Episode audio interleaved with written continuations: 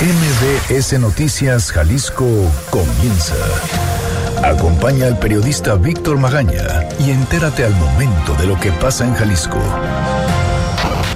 Las portadas del día. El informador. Sin freno, dengue ahora se expande a la costa. Jalisco ya es primer lugar nacional por casos y por tasa de enfermos. La Secretaría de Salud enciende alertas en Vallarta y Cihuatlán. El diario NTR. Elude la autoridad proteger a mujeres. Informe de la Comisión Estatal de Derechos Humanos. Milenio Jalisco. Por imprecisa, Alfaro veta amnistía a mujeres violentadas. En un documento dirigido al Congreso Estatal, el gobernador consideró que la ley contiene conceptos ambiguos que podrían dejar en una situación de inseguridad jurídica a las personas condenadas. Excelsior. Estados Unidos pide equiparar al narco con terrorismo. Cárteles actúan como Al Qaeda, afirma republicano. El Sol de México. Alzan la voz por los ataques a periodistas. Autoridad admite impunidad y falta de recursos. Este es un avance informativo MBS Noticias Jalisco. Buenos días. Hoy en MBS Noticias Jalisco, Ejecutivo da reversa a la ley de amnistía para mujeres víctimas de violencia. Considera que tiene conceptos imprecisos y ambiguos. Avanza reforma donde se obliga a conductores de plataformas a tramitar licencia similar a la de taxistas.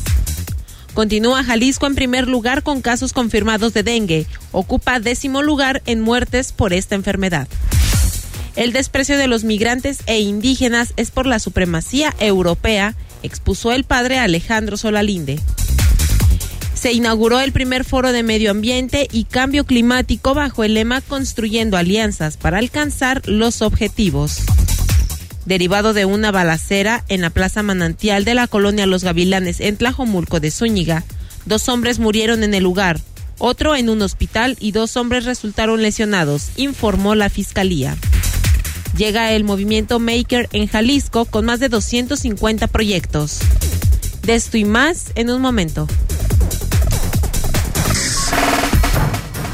Muy buenos días, ¿cómo le va? Ya es viernes 8 de noviembre de 2019. Erika Arriaga se encuentra en la producción de este espacio informativo y por supuesto Hugo López en los controles operativos. Los teléfonos en cabina son el 36 298 248 y el 36 298 249. Las redes sociales arroba MBS Jalisco en Twitter, arroba MBS Noticias Jalisco en Facebook y mi cuenta personal arroba semáforo en ámbar. Es más, hoy les voy a regalar un pase doble para que vayan a disfrutar del concierto de Molotov. El día de hoy les voy a regalar un pase doble para el concierto de Molotov y más adelante les digo qué más les tengo. Son nueve de la mañana en punto. Yo soy Víctor Magaña. ¿Qué le parece si comenzamos? Este es el Exa Reporte Vial. Convierte cada momento en familia en una historia de lujo a bordo de una de las últimas Buick Enclave 2019. Un saludo con muchísimo gusto a Ivette Sánchez, quien nos cuenta cómo está la ciudad en estos momentos. Ivette, buenos días. Gracias, claro que sí. Muy buenos días para todo el auditorio. Qué gusto saludarlos. Es un problema de comunicación con nuestra compañera Ivette. Vamos a retomarla para hablar, por supuesto, de cómo se encuentra todo el tema de movilidad, cómo está la ciudad, qué es lo que podemos esperar en este viernes, ya arrancando prácticamente el fin de semana. La recomendación que le doy todos los días, ya lo sabe, maneje con precaución, maneje tranquilo.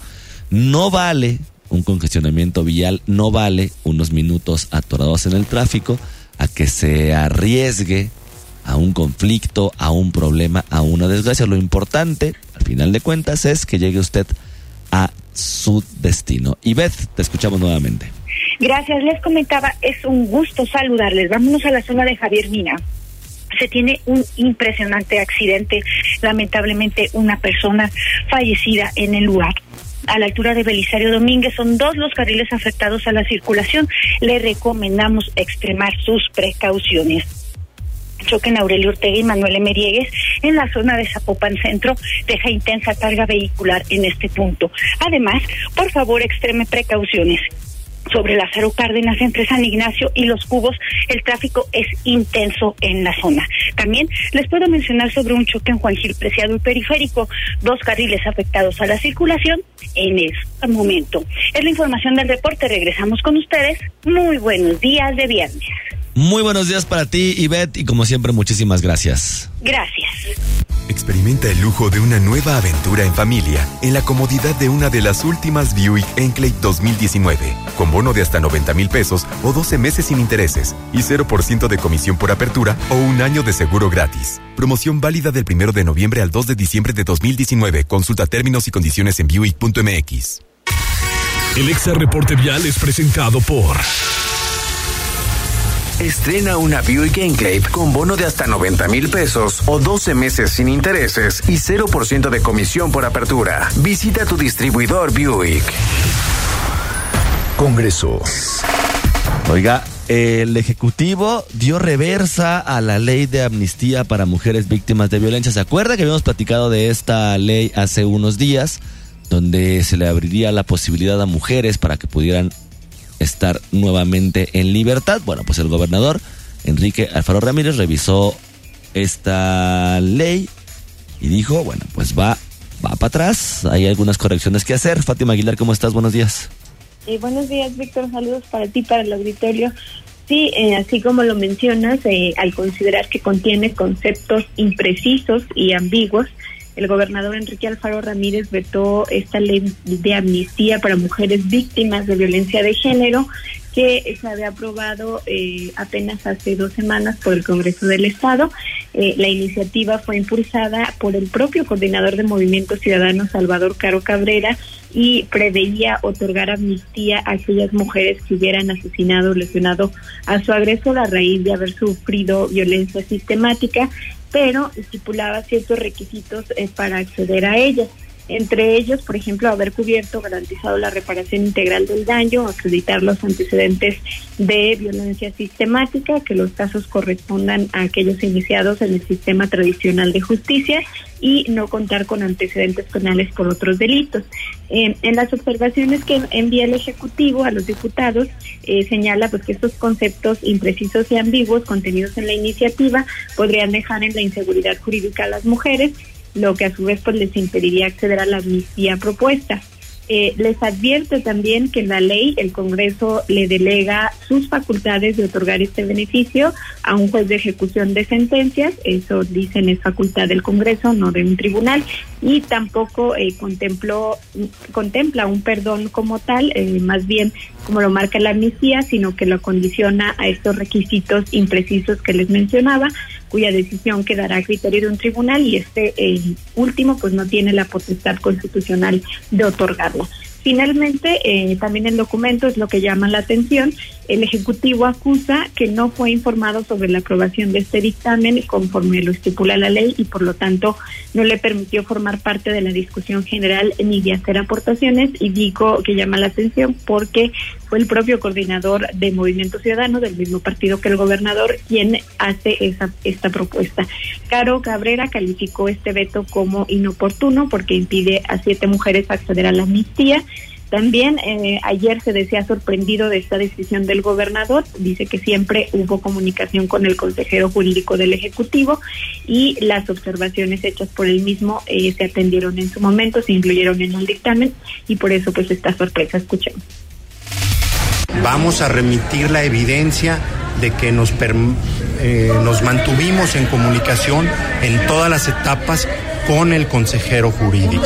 esa es una interpretación eh, errónea eh, porque el, el poder legislativo, aunque puede declarar la amnistía, pues no puede ejecutar el proceso en su etapa judicial. Entonces es un juez de ejecución de sentencia de acuerdo al estudio que hicieron los magistrados, el consejero, a quien le corresponde dar ese paso. Eh, incluso defendió que su iniciativa se trabajó con un equipo multidisciplinario de magistrados, consejeros y ciudadanos, quienes elaboraron un estudio previo a la presentación de la propuesta. Eh, también recordarán que hace unos días les informábamos que la Secretaría de Igualdad Sustantiva entre Mujeres y Hombres había, Pela Pelayo López, había hecho unas manifestaciones y unas inquietudes de que eh, eh, sería imposible para las mujeres acceder a este beneficio porque pues uno de los requisitos era subir con la reparación integral del daño y las mujeres habían estado alejadas de la vida laboral, no iban a poder cubrir este requisito. Bueno, ayer le cuestionábamos a Caro Cabrera eh, que sí eh, eso eh, había, podría haber sido la causa del veto y él justificaba que pues eso ya se analizó y no puede eliminarse el pago de la reparación integral del daño porque no es factible garantizar derechos violando los de la otra parte, en este caso de quien había violentado a las mujeres. El diputado explicó que el proceso a seguir ahora pues es enviar nuevamente la iniciativa a comisiones, reunirse con el consejero del Ejecutivo para que detalle las observaciones y eh, dice que no les quedaron claras en este documento que les envía el Ejecutivo, después las van a analizar y, debe aprobarse una vez más el dictamen. Eh, finalmente, pues en un comunicado el Ejecutivo aclaraba que en sus observaciones solo busca perfeccionar esta ley y que está a favor de garantizar la protección de las mujeres víctimas de violencia juzgadas sin perspectiva de género. Pues es el reporte, Víctor. Oye, Fátima, al final pareciera que lo que se está buscando en esta ocasión sí es darle mayores garantías a las mujeres y bueno, quitar por ahí algunas complicaciones que finalmente habíamos platicado tú y yo en, en algún otro momento con esta misma información para realmente que puedan obtener la amnistía. Eh, así es, Víctor. Bueno, lo, lo que realmente ahorita es un hecho es que esto se va a retrasar. Las mujeres que iban a poder a esta, acceder a esta amnistía van a tener que esperar. Y lo que te digo que llama la atención es que no haya habido, o lo que señala el documento, por lo menos del Ejecutivo, que no haya habido comunicación con el coordinador de su mismo partido antes de aprobar la ley y lo que justifica Caro es, Caro es de las observaciones, eh, si se atendieron, si tuvieron comunicación con el consejero jurídico, pero este documento que envía el Ejecutivo está firmado por el propio gobernador del estado, el veto de, de esta iniciativa. Pues ahí está el tema también comunicacional. Fátima, muchísimas gracias. Gracias, buen día. Los diputados integrantes de la Comisión de Movilidad en el Congreso del Estado aprobaron ayer una reforma a la ley de movilidad en la que se prevé obligar a los conductores de plataformas digitales como Uber y Didi a tramitar una licencia especial. Esto sería una como la de los taxistas. De igual manera se homologan las multas para infracciones a las de estos últimos. De acuerdo con el presidente de esta comisión, Jonadab Martínez García, la propuesta surgió desde su compañero de fracción Héctor Pisano Ramos. Escuchemos. Lo que otro gremio de taxistas solicitó fue, ok, vamos reconociendo derechos y beneficios a conductores de empresas de transporte, pero también pídeles lo mismo que yo ya me estoy obligado a hacer, que es una licencia de conducir específica a esta prestación de servicio y que no sea como hoy en día que que tienen una, no tienen una licencia muy clara, ¿no? Entonces, creo que esto fue platicado, sí queremos decirlo también, y qué bueno que hay presencia aquí de muchos conductores que están aquí adentro y afuera de este Congreso del Estado. La nueva obligación no dejó muy conformes a los conductores de estas plataformas que se presentaron en el Congreso durante la aprobación de este dictamen. Uno de ellos así lo expresó al legislador. una pregunta. Si te pones a ver la diferencia de los taxistas a lo que pagamos nosotros en impuestos y todo, es mucho, muy, mucho, muy grande la diferencia de los taxistas hacia uno. Y a nosotros nos han cargado la mano, nos han cargado la mano porque piensan que nosotros realmente somos los que estamos ganando el dinero. Pregúntale aquí a todos los choferes quién es el que gana más, las plataformas, y son las que menos, menos aportan. Que los taxistas sí quieren que a nosotros nos regulen con esa licencia que va no sé qué el costo de tres mil y tantos habían dicho, nosotros pagamos más impuestos que ellos. El diputado dejó abierta la posibilidad a los choferes de que el dictamen aún pueda sufrir modificaciones antes de aprobarse en el Pleno. En esta iniciativa que se prepara en el legislativo desde semanas atrás, en un principio no se tenía incluido este punto. Solo el obligar a los usuarios a registrarse con una identificación oficial. Si se paga en efectivo, así como obligar a las empresas a apoyar a los conductores cuando ocurran robos de vehículos o en caso de fallecimiento. Estos aspectos también se incluyeron en el dictamen. Martínez García recordó que la medida de hacer obligatoria la identificación de los usuarios surge a partir de los hechos delictivos presentados en este servicio. Explicó que se les dará un periodo a las empresas para actualizar el, el padrón de sus usuarios. Por el robo total del vehículo, las empresas deberán apoyar con el 50% en el pago del deducible y por fallecimiento se le otorgará a un beneficiario de los choferes un pago de 10.138 pesos. También contempla la obligatoriedad de contar con botones de pánico en las plataformas y premiar con bonos a los choferes por los años de prestación de servicio. Vamos a buscar a Jonadab Martínez a ver si nos puede tomar una llamada ahorita para platicar justamente sobre el tema de esta, de esta plataforma, quizá unos dos, tres minutitos que nos pueda regalar el diputado para ver qué es lo que realmente está sucediendo y también muchas dudas justamente en materia de seguridad. Vamos a ir a una pausa, le recuerdo que estamos regalando un pase doble para asistir este próximo jueves 28 de noviembre a las 9 de la noche, de la noche al Teatro Diana a disfrutar de Molotov, Molotov on Vamos a una pausa y regresamos. Víctor Magaña, en Noticias MBS Jalisco, por XFM 101.1. Estás escuchando MBS Noticias Jalisco con Víctor Magaña. Salud. 9 de la mañana con 18 minutos, regresamos a cabina de MBS Noticias Jalisco. Les recuerdo, estoy regalando el día de hoy un pase doble para asistir este próximo 28 de noviembre a disfrutar en el Teatro Diana el desconecte de Molotov Unplugged, dicen un concierto como nunca se había visto antes de esta agrupación.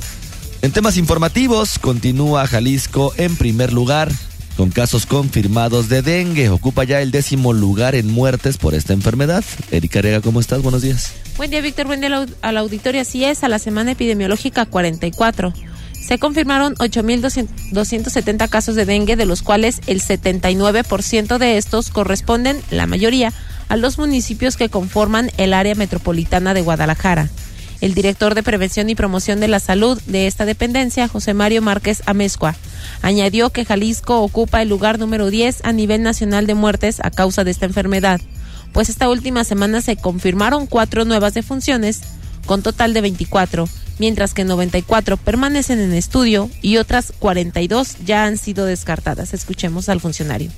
Por número de casos ocupa el primer lugar eh, eh, Guadalajara, seguido de Zapopan, posteriormente Tlaquepaque y en cuarto lugar tenemos a Puerto Vallarta.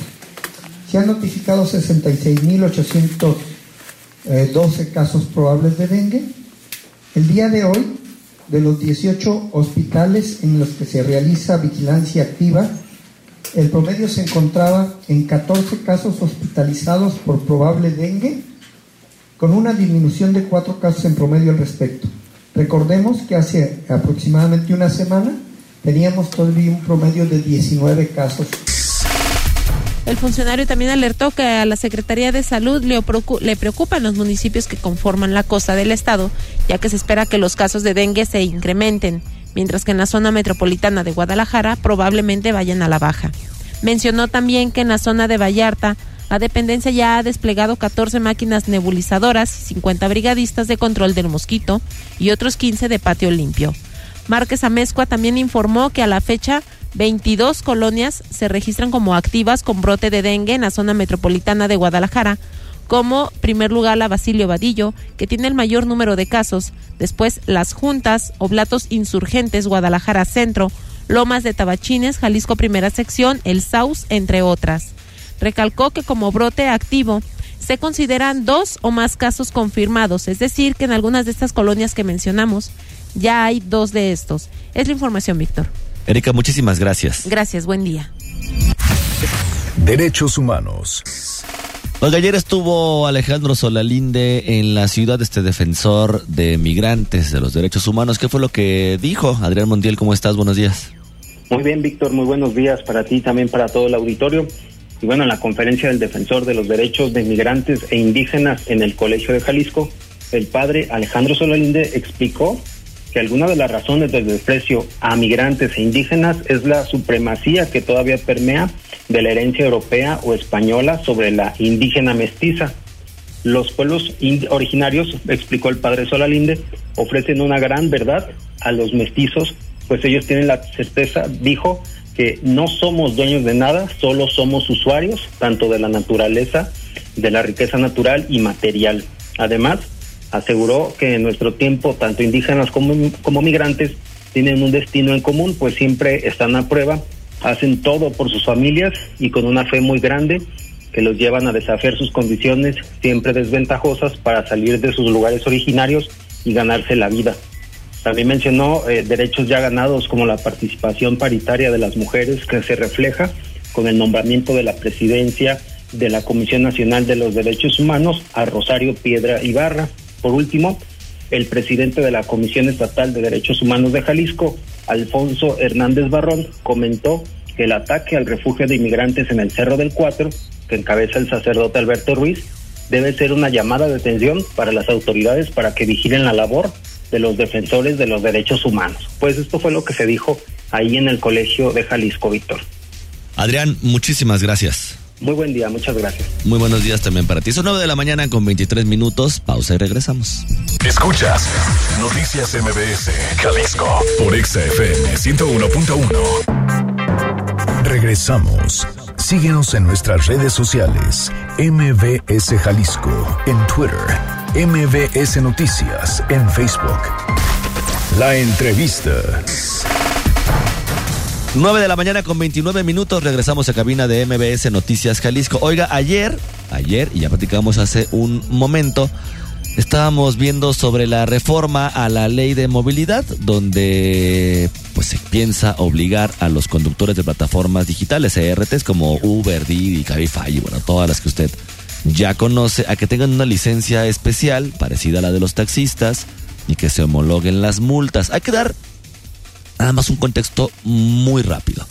Recordará usted cuando llegó Uber hace varios años ya, lo que se nos vendía en aquel entonces o lo que se nos ofreció en aquel entonces no era tanto una plataforma de movilidad como uno pudiera pensarlo, vamos, no eran los taxis por taxis, era un tema de seguridad donde uno podría salir de fiesta en la noche a la hora que quisiera, con quien quisiera, ponerse como quisiera y no iba a pasar nada porque al final siempre iba a haber una persona de Uber esperándolo en la comodidad de su automóvil y lo iba a llevar seguro y confiable hasta la puerta de su casa. ¿Qué es lo que pasa con el tiempo de los años? ¿Qué es lo que pasa con el paso del tiempo? Bueno, pues que la plataforma se empieza a pervertir y empezamos a ver acosos, intentos de violaciones, violaciones por parte de choferes aquí mismo en la ciudad de Guadalajara. Hay varias denuncias, recordará que ya le habíamos platicado nosotros también hace un tiempo sobre esta investigación. Asaltos, robos y baja la calidad del servicio. Bueno, pues es un servicio particular, lo puedes decir, es una plataforma donde hay una nebulosa legal. Ahí, diputado Jonadab Martínez, ¿cómo está? Buenos días. Muy buenos días, buenos días a todo el territorio de MBC pues efectivamente, como tú dices, un transporte que se llama ejecutivo, pues ahora ya no es tan ejecutivo, por dos cosas. Una, pues porque las empresas eh, que iniciaron con un proyecto de, de negocio de part-time, que la gente fuera como un extra o un ingreso adicional a este trabajo, pues hoy ya hay gente que se dedica 100% a esto. Y también, pues, eh, los usuarios se multiplicaron y fueron poco a poco perdiendo la calidad de un servicio que era ejecutivo y que ahora pues ya no lo es así. Pero bueno, eso es una relación entre entre usuario y conductor y, una empresa intermediaria entre esta relación. Pero bueno, lo que ahora legislamos, pues es ponerle algunas reglas adicionales a las que existieron. En la primera generación legislativa fue propiamente regular este nuevo esquema de transporte privado o entre particulares, pero ahora le llevamos otros ingredientes adicionales como es eh, incluirle beneficios a conductores y esquemas de seguridad a usuarios, que antes no estaba esto previsto en la ley.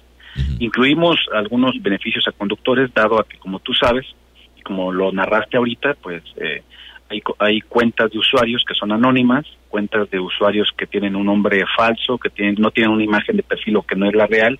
Y además el conductor cuando presta el servicio, pues lo presta a ciegas porque no sabe dónde va a ser el destino de ese servicio. Entonces, es una situación de alta peligrosidad, de un alto riesgo que ofrece el conductor, pero también hay que entender, y tú lo acabas de, decir, hubo una ola de violencia eh, eh, o de denuncias, mejor dicho, de, agresiones, de acoso, de abuso, sobre todo a mujeres de este tipo de, de, servicios, y por eso también incluimos algunos requisitos adicionales a los que ya estaban a la ley de movilidad.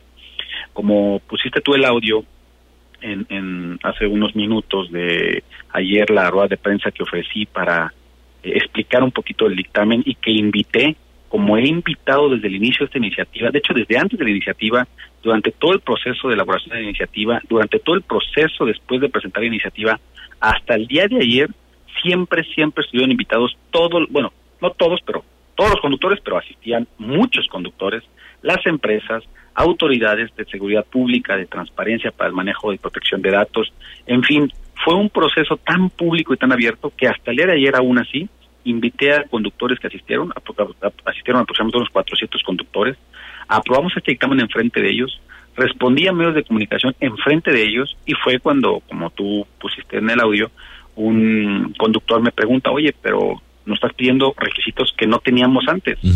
A ver, pues esto es muy obvio. O sea, no puede ser que hoy en día un conductor que ofrece ese servicio tenga una licencia como la tuya o como la mía. Claro. Si, si está prestando un servicio, se supone que debe tener una capacitación especial, un proceso adicional. Y lo mínimo que estamos, fíjate nada más la diferencia, lo mínimo que le estamos pidiendo es igualar ese proceso de licencia a la que un taxista cumple desde su origen. O sea, creo que es justo porque un taxista también a su vez paga una concesión, paga un permiso, renova su parque vehicular, paga un tarjetón, y no de hoy, sino de muchos años. Entonces, también hay que escuchar la otra parte de la historia, no solamente a los conductores, sino también otra parte de la historia, que hay un gran gremio de taxistas que además ven esta competencia desleal o que ven esta competencia inequitativa o que la ven simplemente una competencia que les quitó gran parte del mercado. Pero bueno, eso es otro tema que después podríamos platicar. Pero lo que estamos poniendo en iniciativa, además de un chorro de beneficios, como que tengan derecho a beneficios, a bonos, que tengan derecho a seguro eh, en caso de fallecimiento, que tengan eh, eh, este este conocimiento de a quién van a subir, o sea, estamos obligando hoy a las plataformas que los usuarios deban también de identificarse, así como un usuario hoy, como tú y como yo, cuando usamos un servicio de este tipo, sabemos el nombre, el rostro, placas, vehículo y podemos saber más información del conductor, creo que también es justo que si el conductor ofrece un servicio, por lo menos conozca. Bueno, parece que tenemos un problema de comunicación con el diputado Jonadab Martínez. Bueno, ya estábamos escuchando parte justamente de esta iniciativa. Vamos de nuevo. Jonadab, diputado, al final de cuentas, nos queda aproximadamente un, un minutito. Le quiero preguntar, ¿cómo lo van a recibir las plataformas? Finalmente están bajo un esquema y lo sabes muy bien. Pues hay un poco gris entre la legislación mexicana, la legislación de que ellos argumentan que ni siquiera están operando desde México cuando se sabe que sí se está operando, donde no se garantiza ni seguridad para choferes ni para usuarios y, y, y pues queda esto en el limbo al final los usuarios exigimos un tema de seguridad, los choferes exigen lo mismo, pero además exigen unos beneficios que no tienen los taxistas, los taxistas pues este tema de competencia y al final la empresa, la empresa que presta la plataforma pareciera que no se quiere responsabilizar de nada. Déjame te cuento dos buenas noticias. La primera es que durante todo este proceso legislativo las empresas estuvieron presentes, sobre todo las dos que tienen permiso en el Estado, que es Uber y Didi. Ellos conocen el dictamen, conocen la iniciativa. Ayer precisamente platiqué con ellos. Hay coincidencias en gran parte del dictamen y te voy a contar otra buena noticia, que es la segunda. Coincidentemente, ayer a la una de la tarde, nosotros aprobamos el dictamen a las once de la mañana. Ayer a la una de la tarde, en la cumbre mundial de Uber, que se está realizando en este momento en San Paulo, Brasil, anunció que en toda Latinoamérica la, la Dirección Global de Seguridad al Servicio, eh, al siguiente, a partir del año 2020, va a pedir como obligación que el usuario se identifique. Entonces, lo que estamos legislando aquí ya Uber a nivel mundial también lo trae en la agenda de seguridad, sobre todo para protección de usuarios y de conductores. Así que lo que te puedo decir, que tengo muy buena comunicación con los representantes de Uber y en México, es que vamos jalando juntos. Esto no fue algo que ellos les preocupe. Obviamente estuvieron ocupados conociendo el dictamen, dando opiniones, los conductores también. Y bueno, tenemos un dictamen que es muy probable que en segunda lectura surta alguna, sufra algunas modificaciones, pero siempre para bien.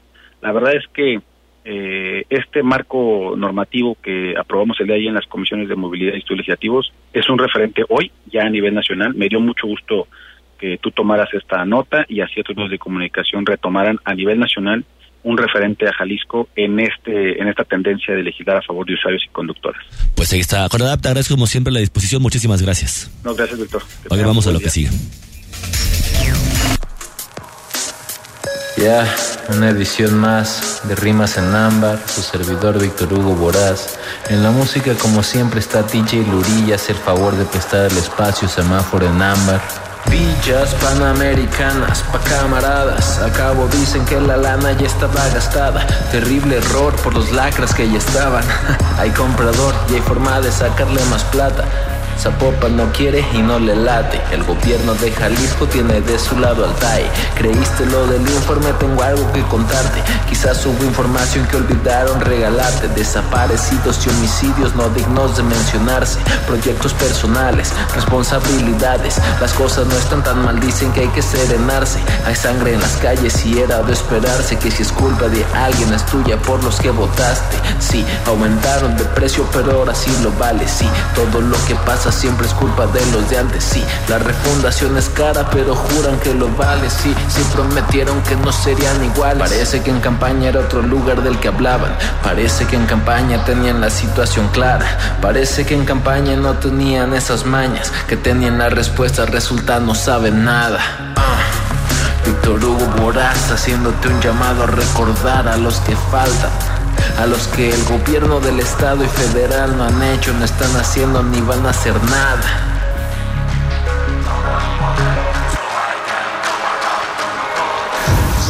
El tiempo.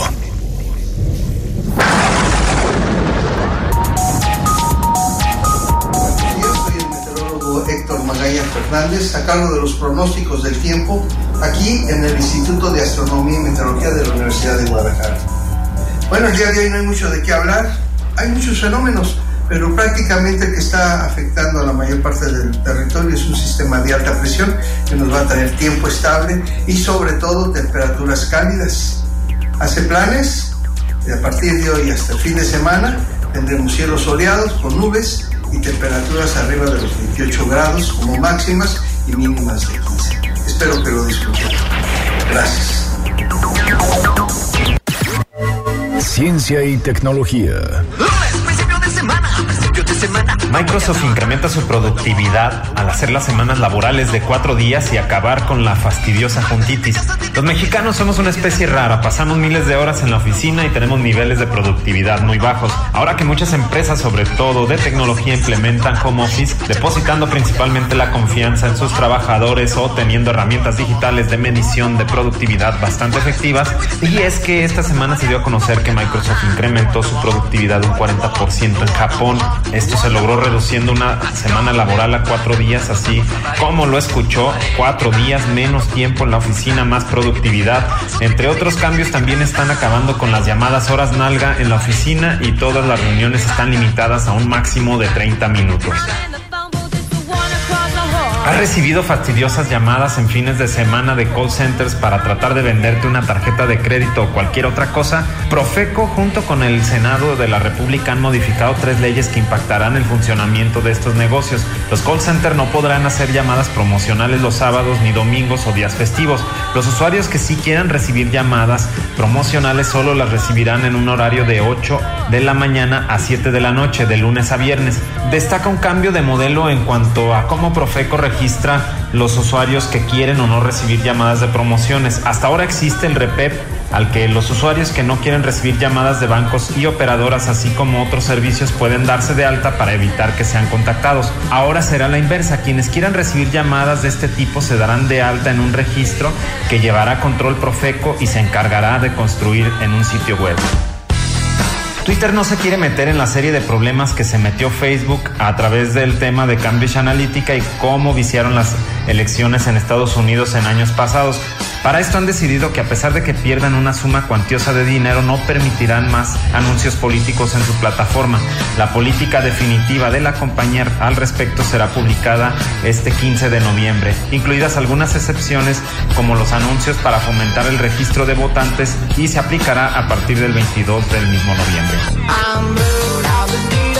¿Se acuerdan de aquel celular Motorola de hace 15 años ese Motorola gris y en forma de folder, bueno, pues Motorola lanzará este modelo ahora con una pantalla completa sobre el panel donde antes había un teclado físico. El nuevo Motorola Racer será un smartphone con pantalla flexible. Tendrá también una pantalla secundaria externa y el sensor de huellas trasero integrado en el logo de Motorola. Un punto más para la venta de productos a través de la nostalgia.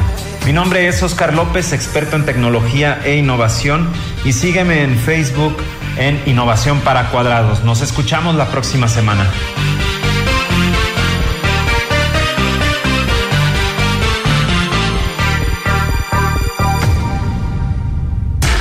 Los deportes.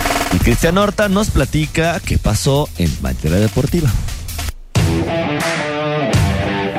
Buenos días, vamos con la información deportiva. Este fin de semana se disputará la penúltima fecha de la Apertura 2019 y aunque usted no lo crea, tanto Atlas como Chivas tienen posibilidades matemáticas de avanzar a la liguilla. Atlas tiene 21 puntos y está a 3 de la zona de liguilla. El problema para los zorros es que descansan en esta fecha 18 y si Morelia o Tijuana suman un punto o Pumas ganan esta fecha, los zorros quedarán eliminados. A media semana los dirigidos por Leandro Cufré empataron a un gol como visitantes ante Pachuca y lograron su clasificación a los octavos de final de la Copa MX, donde enfrentarán a los Diablos Rojos de Toluca en el mes de enero. Chivas, por su parte, suma 19 puntos y tiene ligeras esperanzas para calificar. El primer paso es vencer a Querétaro mañana a las 21 horas en el Estadio Chivas. Si ganan y Morelia, Tijuana y Pumas pierden sus cotejos, podrán aspirar a la calificación en la última fecha. Si dos de estos tres equipos gana, estarán eliminados. El rebaño perdió media semana ante Santos por 2 a 0, aunque ya tenía su lugar asegurado en la siguiente fase de la Copa MX, donde se medirán Dorados de Sinaloa en el mes de enero. En la Liga de Ascenso se jugará la última fecha de la temporada regular, donde los Leones Negros mantienen de momento el boleto a la liguilla, pues son sextos de la clasificación con 19 unidades y para asegurar su lugar en la fiesta grande tendrán que vencer a Loros de Colima el próximo domingo al mediodía. Si empata o pierde, corre el riesgo de quedar fuera de la fase final. La ventaja para los melenudos es que llegarán al su cotejo conociendo todos los resultados de los demás equipos en la última fecha y lo que requiere para asegurar su lugar en la liguilla. En la Liga Femenil también se disputará la última jornada donde Atlas y Chivas están prácticamente calificadas a la fiesta grande. Tanto rojinegras que marchan en quinto lugar como las rojiblancas que son sextas suman 28 unidades. Morelia que es noveno tiene 25, pero la diferencia a favor de 17 goles de Atlas y 6 de Chivas hacen muy difícil que sean alcanzadas por las monarcas. En la última fecha, las rojinegras reciben a León este viernes a mediodía en Colomos, mientras que el rebaño visita a Pachuca el próximo lunes a las 19 horas. En la actividad del Mundial Sub-17 que se disputa en Brasil, la mexicana avanzó a los cuartos de final tras vencer a Japón con marcador de 2 a 0. El siguiente compromiso para el Tri será el próximo domingo ante Corea del Sur a las 17 horas. La gimnasta Alexa Moreno ganó el Premio Nacional del Deporte 2019 en la categoría no profesional. Moreno se quedó con el bronce en la Copa del Mundo que se desarrolló en Azerbaiyán en el mes de marzo y ya tiene su boleto para los Juegos Olímpicos de Tokio 2020. La premiación se realizará el próximo 20 de noviembre. 9 de la mañana con 45 minutos. Víctor Hugo García González es el ganador del pase doble para este concierto próximo 28 de noviembre en el Teatro Diana, el concierto de Molotov. La próxima semana vamos a regalar más cortesías para este concierto y para muchos eventos más para que esté atento. Yo soy Víctor Magaña. Pase usted un muy bonito día. Aquí concluye MBS Noticias Jalisco. Acompaña a Víctor Magaña y su equipo de profesionales de lunes a viernes a partir de las 9 de la mañana por EXA FM Guadalajara.